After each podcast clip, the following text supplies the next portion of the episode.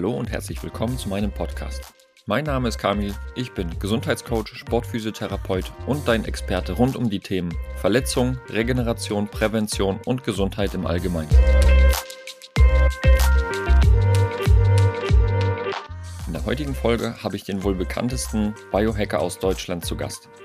Mit Andreas Breitfeld spreche ich über sein neues Buch, das im Dezember 2022 erschienen ist wir reden über seine Arbeit in München und sprechen über die Themen Supplementierung im Sport und die Rolle von chronischem Stress im heutigen Leben. Also, lieber Andreas, herzlichen Dank, dass du dir die Zeit genommen hast, um bei meinem Podcast dabei zu sein. Ich verfolge dich schon, schon ein bisschen länger. Äh, und du hast dir nicht nur in Deutschland, sondern auch international einen Namen als Biohacker gemacht. Und du hast in München ein Biohacking-Labor aufgemacht. Und ähm, erzähl doch mal gerne, wie dein Arbeitsalltag in, in München und, und in, international aussieht. Ja, also erstmal herzlichen Dank für die Einladung und ich freue mich sehr, dabei sein zu dürfen. Und ja, wie schaut es aus? Also tatsächlich habe ich eine wilde Mischung zwischen Beratungstätigkeit und so manueller Tätigkeit, würde ich mal sagen. Das heißt, in der Regel habe ich jeden Tag zwei bis drei ernsthafte Beratungskunden, die dann quasi digital oder vor Ort Konsultationen wahrnehmen. Da geht es dann in erster Linie darum, äh, ja, Lebensziele zu definieren, äh, zu schauen, wie kommt man dahin, sei es jetzt sportlicher Natur, sei es Performance-Natur im mentalen Bereich. Dann gibt's natürlich ähm, nach den letzten zwei Jahren auch immer wieder äh, Menschen, die medizinisch in eine Sackgasse gekommen sind und da mit dem klassischen Medizinverständnis ein bisschen am Ende sind und sagen, okay, mein Arzt weiß nicht weiter, hilf mir bitte, dass ich meinen Körper so verstehe, dass ich für mich selber vielleicht nochmal weiter schauen kann, wo es noch Möglichkeiten gibt, bestehende Herausforderungen zu lösen. Das ist ein großer Teil. Dann gibt's tatsächlich die ich nenne es immer Maschinenstunde, also sprich äh, Klienten, Klientinnen, die vorbeikommen, um beispielsweise nach einem gezielten Programm die hyperbare Sauerstoffkammer zu nutzen, IHHT, also dieses intermittierende Sauerstoffüberschuss, Sauerstoffmangeltraining, meistens in Bewegung. Das ist auch so eine Spezialität bei mir, dass ich das Ganze den Leuten nicht auf der Liege, sondern eben in Bewegung antue. Dann habe ich einen großartigen Physiotherapeuten, den äh, Tom Kühnel, Gott sei Dank, der bei mir als Belegphysio arbeitet.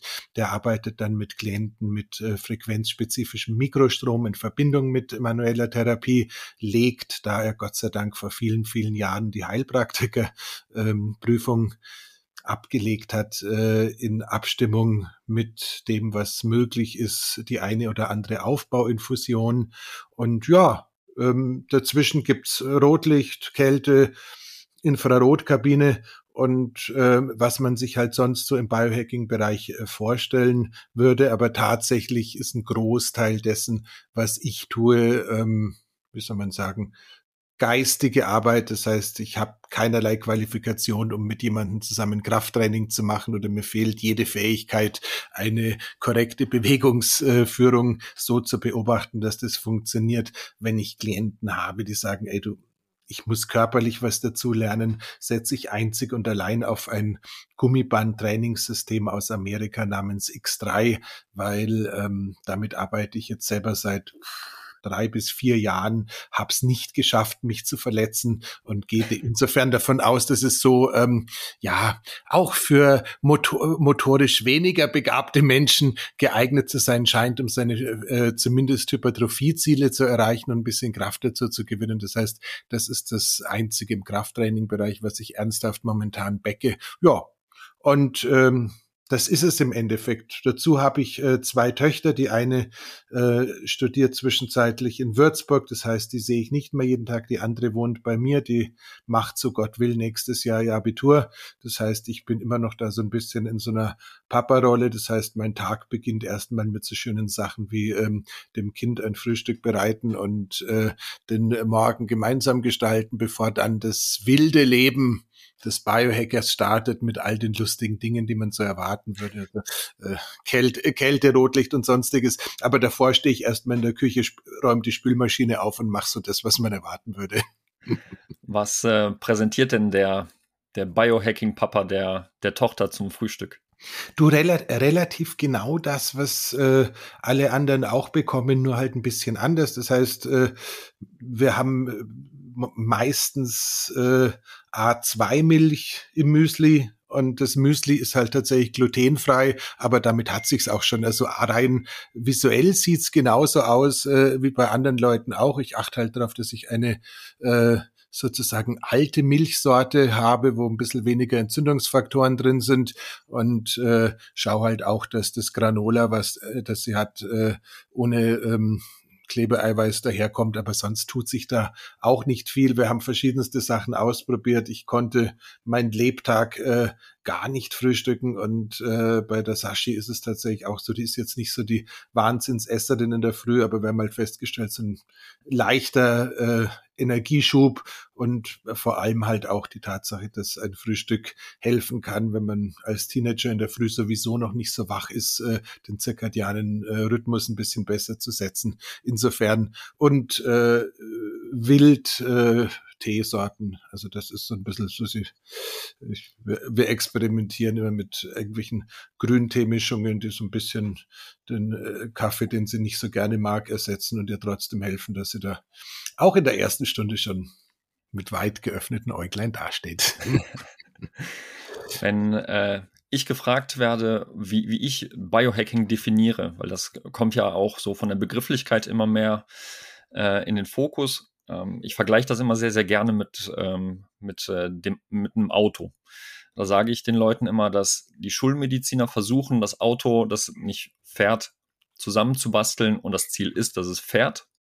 Der Biohacker, der versucht, beziehungsweise der kennt erstmal das Auto sehr, sehr gut und versucht aus jeder Schraube mit vielleicht alten, aber langsam wieder auftauchenden Methoden Leistung aus jeder Schraube rauszuquetschen. Würdest du sagen, dass das passt so oder äh, würdest du das gerne noch ergänzen? Nein, das, das ist wunderbar. Wer es einfacher haben möchte, ähm, ich würde einfach sagen, den Körper wie das eigene Auto zu behandeln und nicht wie ein Mietwagen für die, die noch eine Autoaffinität haben. Ich glaube, das ist, sagt's eigentlich auch schon ganz gut aus. Also ich meine, äh, wenn du, äh, wenn man sich überlegt, wie wir uns äh, als Auto noch irgendwie sowas war, was man hatte, mit äh, Kundendienstterminen und sonstigen rumgeschlagen haben, was den, was den Fahrbahnuntersatz angeht und äh, wie man gemeinhin mit dem Körper umgeht. Also äh, den nutzt man halt und wenn was kaputt ist, geht man in die Werkstatt, Servicetermine, also sprich zum Arzt gehen, äh,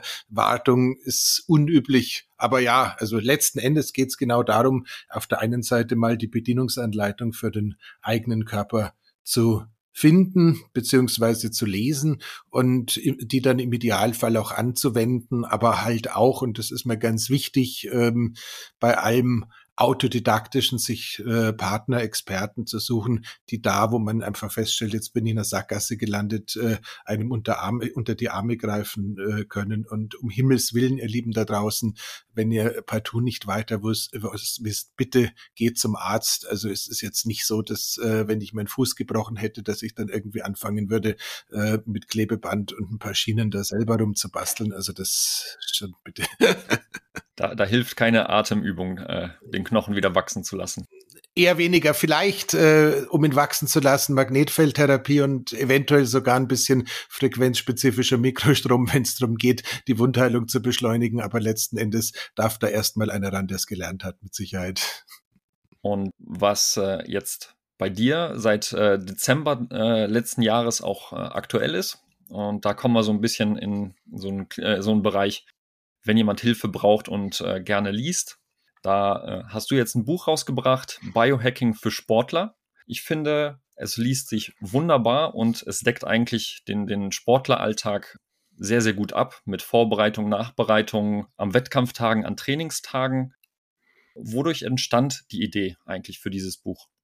Ja, letzten Endes aus ähm, einem Teil meines Alltags. Ich hatte das Glück, dass relativ äh, früh ähm, auf dem Weg von der Kommunikationsagentur zum professionellen Biohacker der Geschäftsführer einer Fußballspieleragentur äh, bei mir zu Besuch war und mir erzählt hat, dass ihn das Thema Biohacking auch schon seit jeher fasziniert und dass er da schon ganz viel selber macht äh, an äh, der Stelle einen ganz lieben Gruß an den Hannes. Und äh, insofern ähm, haben wir dann so ein bisschen angefangen zum Thema äh, Biohacking und äh, Fußball uns auszutauschen, beziehungsweise Profifußball. Es war dann nicht ganz äh, schädlich, dass seine Spieleragentur im Laufe der Zeit äh, mit einer weiteren Spieleragentur fusioniert hat und jetzt die größte Fußballspieleragentur, glaube ich, äh, zumindest im deutschsprachigen Raum geworden ist. Äh, das Ganze mit Sitz in München. Ähm, das hilft einem natürlich eine gewisse Nähe zum Profisport zu entwickeln, die einem sonst wahrscheinlich verwehrt geblieben wäre. Dazu kam die Tatsache, dass ich dank äh, wilder Zufälle noch eine Zusammenarbeit äh, mit der Firma Red Bull ähm, entstanden ist. Das heißt, ich bin immer wieder auch in der Nähe von Salzburg, sagen wir mal im APC, also sprich in diesem Athleten Performance Center unterwegs und hatte da auch die Gelegenheit, immer wieder mal bei dem einen oder anderen Athleten so ein bisschen über die Schulter zu schauen und nicht aus dem äh, fachlich versierten Blick des Physiotherapeuten oder des Sportmediziners, sondern halt aus dem Blickwinkel des Biohackers da auch noch so ein bisschen Input zu geben. Und äh, summa summarum war das einfach so die erste Zielgruppe, die ich hatte, waren eigentlich Profisportler. Und äh, die Anforderungen, die wir da so festgestellt haben, die Möglichkeiten, die sich aus der Recherche ergeben haben, waren dann halt einfach mal so irgendwann zu einem Punkt gedient, dass ich gesagt habe, okay, ich würde da gerne ein Buch dazu schreiben, ähm, habe dann mit dem Riva Verlag erfreulicherweise auch einen Verlag und mit dem Christian Junden Herausgeber und mit der lieben Birgit Daunhauer eine unendlich, unendlich geduldige Lektorin gefunden, die das mir ermöglicht haben, das Ding auf die Reise zu schicken.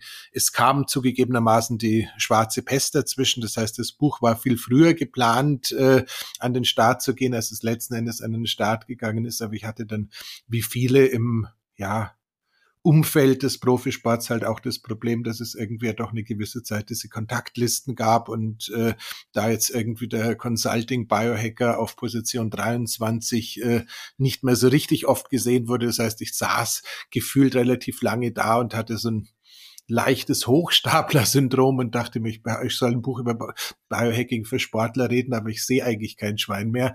Ähm, das heißt, da musste ich dann ein bisschen Pause machen. Aber letzten Endes äh, ging die schwarze Pest zu Ende und letzten Endes äh, kam das Buch dann auch raus. Und äh, ja, von, ich glaube, es gibt auf Amazon eine sehr ähm, belustigende Rezension von einem Spezialisten, der mit Sicherheit schon alles kannte und das schon seit 200 Jahren, der gesagt hat, da wäre nichts Überraschendes drin gestanden in dem Buch. Also Grüße an den unbekannten Rezensenten. Ich bin echt beeindruckt, was du schon alles weißt, lieber Freund. Im äh, Umkreis von Nürnberg, glaube ich, sitzt er. Ähm, also das war beeindruckend. Aber sonst muss man einfach sagen, ähm, mir hat's eine Riesenfreude gemacht, äh, einfach die ganzen Dinge, die tatsächlich funktionieren, zusammenzutragen und da halt auch mal ein bisschen so den äh, Kimono zu öffnen und zu sagen, schaut's mal Leute, das ist jetzt alles kein Wuwu, das ist jetzt alles keine Esoterik, das sind alles äh, Methoden, Mechanismen, die sind mehr oder minder stabil, aber normalerweise echt belastungsfähig durch Studien abgedeckelt. Da muss man jetzt nicht irgendwie den Eindruck haben, man erzählt den letzten Scheiß und äh, da äh, noch ein Satz, dann lasse ich dich wieder zu Wort kommen. Ähm, das ist, das ist halt auch gerade, wenn man ähm, versucht, im Profi-Umfeld zu arbeiten wirklich wichtig, weil wir müssen uns da schon ehrlich sein, äh, die Jungs und Mädels sind von tollen Experten in den verschiedensten Bereichen ohnehin schon umgeben. Das Letzte, was die brauchen, ist irgendwie ein Quacksalber oder einen, der da irgendwie so halb clever mit unausgegorenen Sachen dazwischenfunkt, weil äh, der Alltag des Athleten oder der Athletin ist echt getaktet und jede Minute, wo die noch was zusätzlich machen, da sollte halt auch irgendwie ein bisschen PS auf der Straße sein und äh, für die für die PS, die man da zu leisten versucht, brauchst du halt einigermaßen vernünftige Studien, die einigermaßen seriös publiziert sind, wo es auch mal irgendwie eine Placebo-Studie dazu gegeben hat, äh, damit äh, derjenige, der dann letzten Endes sagt, das machen wir, und das ist ja selten der Athlet selber, auch irgendwie eine Chance hat äh, zu entscheiden, äh, das Zeitinvestment äh, wird sich jetzt lohnen. Und äh, ja, so, so entstand das Ding und insofern ist auch die Auswahl relativ stabil. Es gibt sicher hinten zweite Türe, links noch ein paar andere Sachen, die ich auch immer wieder mal für mich selber ausprobiere oder wo es auch Klientinnen oder Klienten gibt, die das noch machen, die es jetzt nicht ins Buch geschafft haben, weil ich da einfach sagen muss, klingt zwar echt geil, ähm, ich kann es auch im Einzelversuch oder in der Kleingruppe echt äh, gut umsetzen, aber letzten Endes ist es mir halt ein Riesenanliegen, dass die Dinge, die wir da so sozusagen ans Licht der Öffentlichkeit tragen, auch wirklich wasserdicht sind. Heißt, Potenzial für ein zweites Buch ist auf jeden Fall da. Ähm, bin ich mir aktuell nicht so ganz sicher. Ich muss gestehen, ähm, das äh, Thema Sport ist super geil. Ich werde aber selber jetzt halt gerade dieses Jahr auch oh Schreck, ähm, zumindest nach der chronologischen Uhr, ähm, entspannte 50 Jahre alt. Das heißt, tendenziell wäre es für mich jetzt auch ein bisschen Zeit, das Thema äh, länger gesund leben oder so lang als möglich gesund leben, lass es mich so formulieren, ein bisschen anzuschauen. Ansonsten äh, das Buch Nummer zwei, äh, erscheint ja sowieso jetzt im Mai in einem anderen Verlag zusammen mit dem lieben Stefan Wagner, äh, mit dem ich zusammen diesen Red Bull Podcast, die Biohacking-Praxis betreibe. Da gibt's dann sozusagen ein äh, Biohacking-Buch abseits des Sports, so ein Rundumschlag äh, mit allem, was man sich zu dem Thema jemals ähm, hätte vorstellen können. Bisschen weniger fokussiert als das Sportthema, auch mit einer deutlich eher lockeren Struktur. Also das ist dann eher was, was man auch mal der Mutti zum Lesen geben kann und äh, kein reines Sachbuch. Aber das wird auch noch in dem Jahr passieren. Und ehrlich gesagt, ähm, sollte ein Buch drei irgendwann kommen, dann geht es sicher um das Thema Longevity, aber aktuell ähm, sind meine Fingerkuppen einigermaßen gut mit Hornhaut versehen. Ich könnte die jetzt auch ganz gut mal wieder ähm, abtrainieren sozusagen. Okay, also würdest du bestätigen, wenn ich sage, das Buch ist jetzt erstmal für Leistungssportler, also Sportler im Allgemeinen, oder gibt es da auch sinnvolle Sachen, die für, wie ich sie liebevoll nenne, Eurosportler auch drin sind?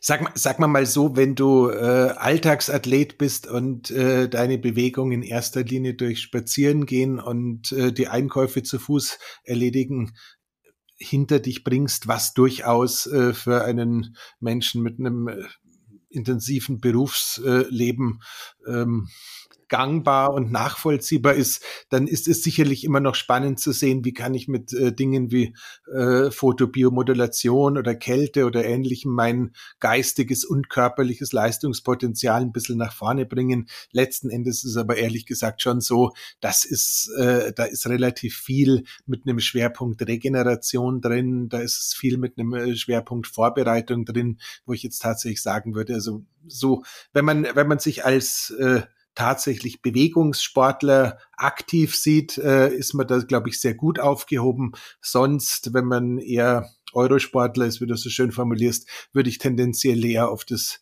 Buch Nummer zwei warten, weil, ähm, wenn man ehrlich ist, hätte man da eine Chance, einfach einen Mehrwert für ein auch, ja, weniger sportliches Leben äh, rauszuholen, der jetzt in dem Biohacking für Sportlerbuch naturgemäß ein bisschen weniger stark ausgeprägt ist. Im Idealfall fängt man dann mit dem zweiten Buch an, wird zum Sportler und kauft sich dann das erste Buch.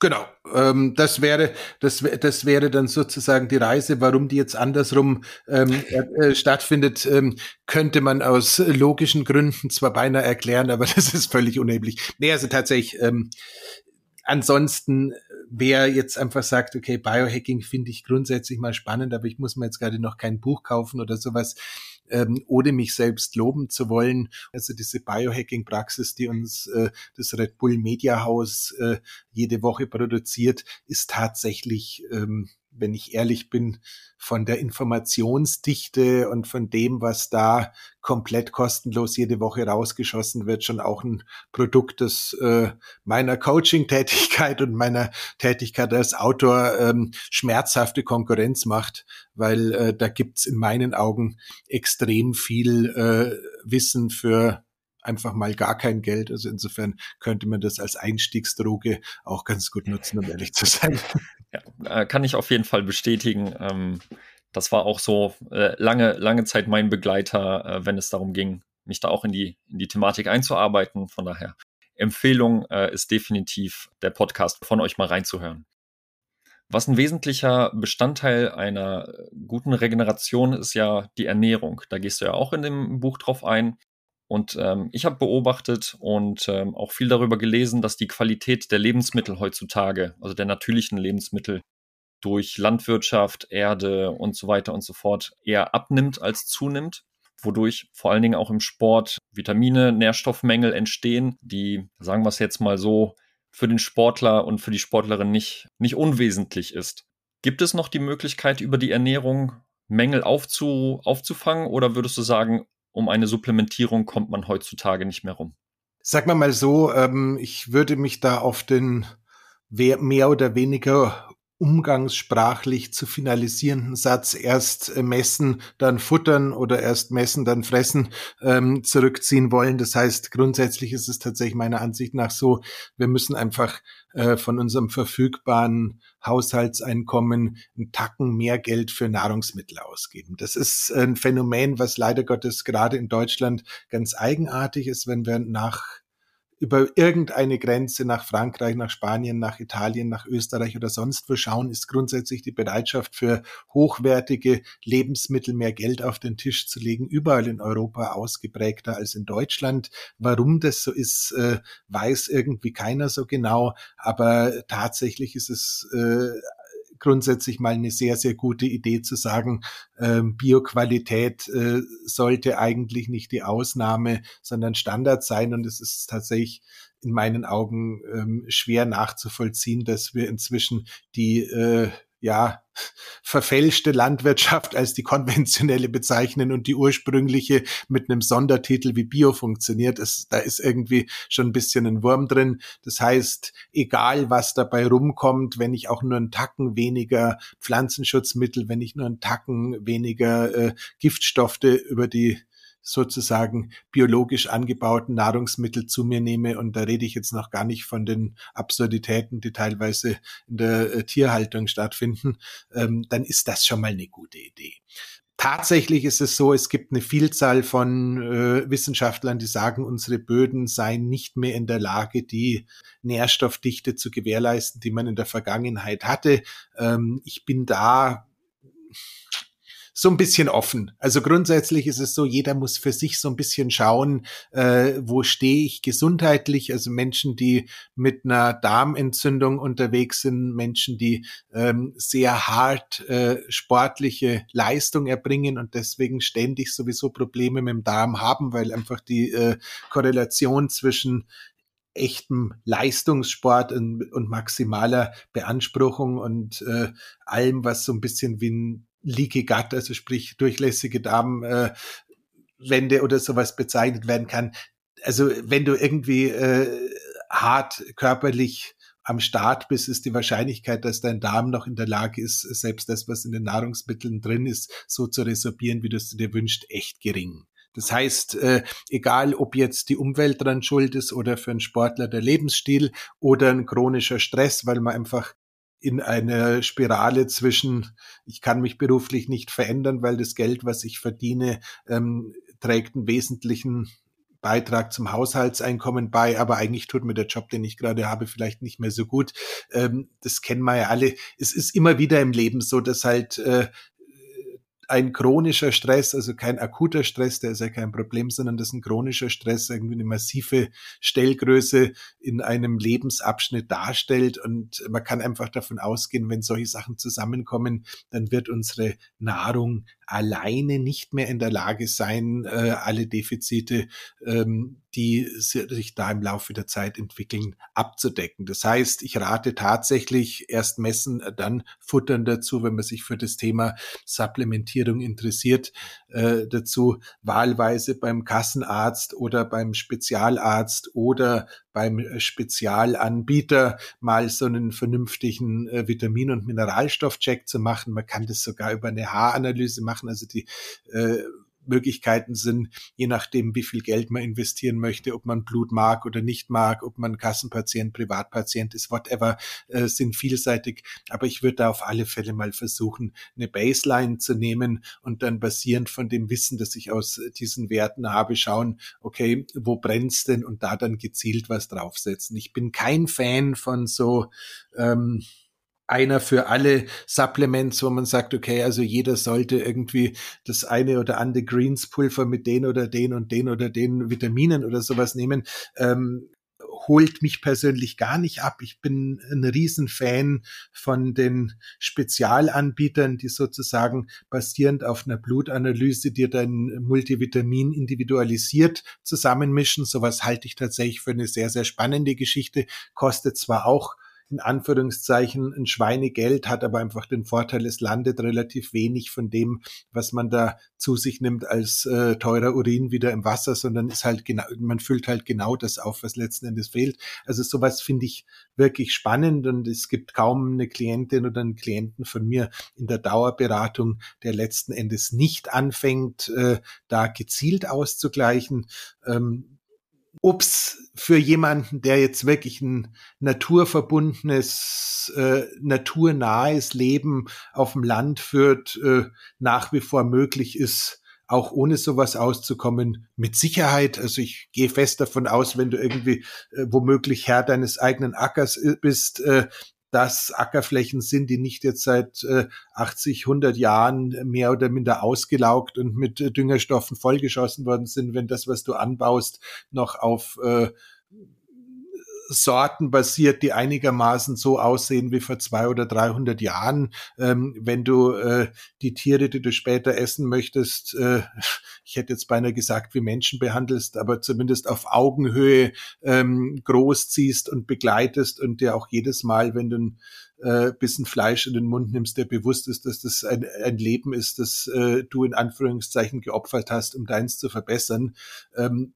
das ist zwar eine ziemliche moralische Keule, aber wenn man das alles sauber fährt, bin ich fest davon überzeugt, äh, dass das schon möglich ist, aber es passt halt äh, Stichwort, was ja beim Biohacking auch irgendwie äh, sehr populär geworden ist, natürlich Leben in einem unnatürlichen Umfeld nur ganz am Rande äh, in die Lebenspläne von den meisten von uns rein. Und auch ich äh, sitze hier in der Münchner Innenstadt und nicht irgendwie äh, im tiefen bayerischen Wald auf meiner eigenen Farm oder so. Also insofern, ähm, ich muss da auch ganz schön was tun, um meine Defizite auszugleichen.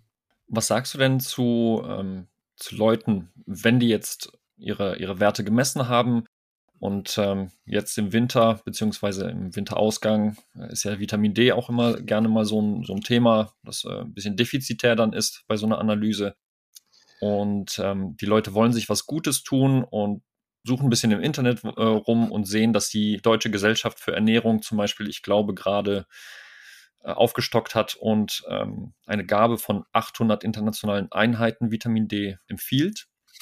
Ich habe äh, die Erfahrung gemacht, dass mit 800 internationalen Einheiten man sehr, sehr viele Tage, ja, also eigentlich kann man es gar nicht aufholen, dann je nachdem, wie, wie groß der Mangel ist.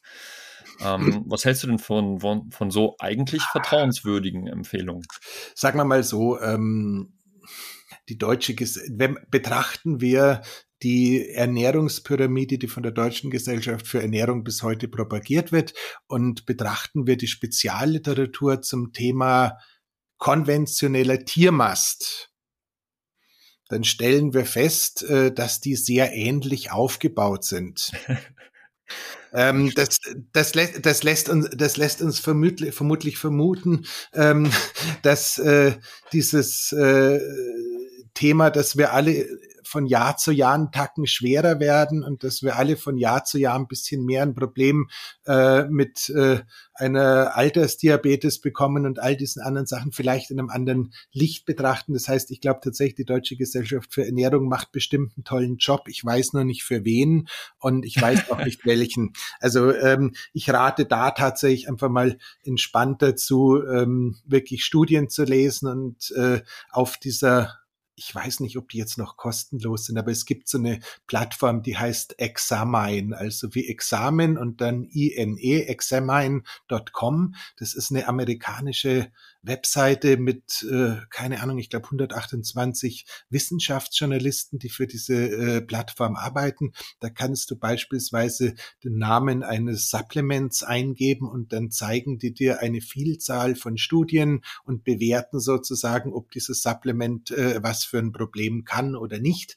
Und äh, derartige Wissensplattformen zu nutzen, ist, glaube ich, auch wenn es äh, für viele anstrengend ist, eine sehr, sehr gute Idee, um sich einmal eine grundlegende Absicherung für die wesentlichen Vitamine und Mineralstoffe, die man so zu sich nehmen möchte, in welchen Größenordnungen wurden die in den Studien verwendet, was waren die Ergebnisse äh, rauszusuchen. Also das ist so ein bisschen die Initiative zur Eigenarbeit.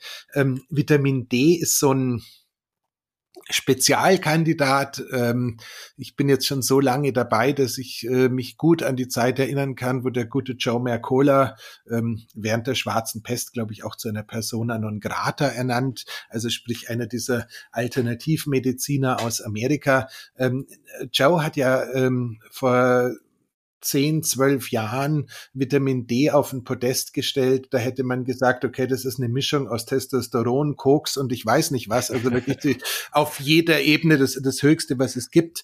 Und ist dann irgendwie vor, ich glaube, jetzt sechs Jahren äh, nach Florida gezogen, äh, rennt äh, die meiste Zeit äh, mit über 70 äh, da irgendwie den Boardshorts jetzt am Strand rum und wenn du mit ihm sprichst, dann schreit er, it's just a marker, it's just a marker.